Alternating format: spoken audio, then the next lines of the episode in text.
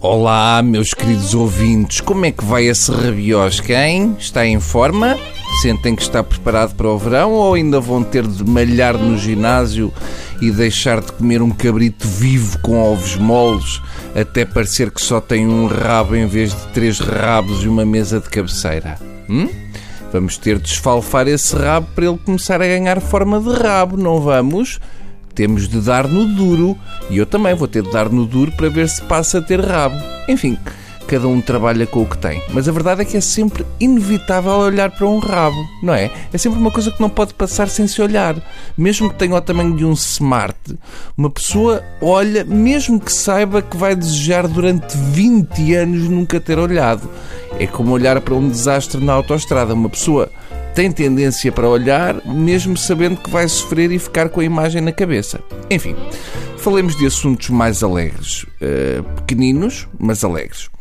Então não houve uma mini polémica que me passou ao lado. Aqui há uns tempos, em Ponte de Lima, a organização de um secular evento tauromáquico decidiu inovar, mas poucochinho. Passo então a citar. A primeira parte do espetáculo terá recortadores que fazem várias acrobacias sobre o touro. Depois entram sete anões vestidos de estrunfes para fazerem várias brincadeiras com vitelos, explica o organizador.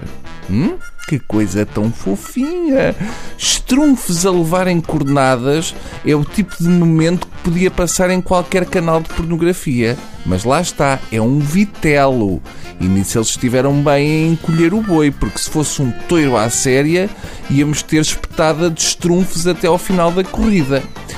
A garraiada com anões é apresentada como um evento cômico que vai fazer o público rir até cair, diz ainda a organização. Ora, evento cômico, eu não sei bem se será, pelo menos para toda a gente. É tão cômico como enfiar um homem sem braços num caiaque. Enfim, são gostos. Agora, a verdade é que se eu pudesse alugar um anão para fazer pegas de caras a um vitel aqui em casa, ah, isso, meus meninos. Ninguém me punha os olhos em cima até acabar a bateria do pequenito estrunfe. A questão aqui é a falta de coerência, e disso ninguém fala. Então são sete anões e eles vão vestir os anões de estrunfes.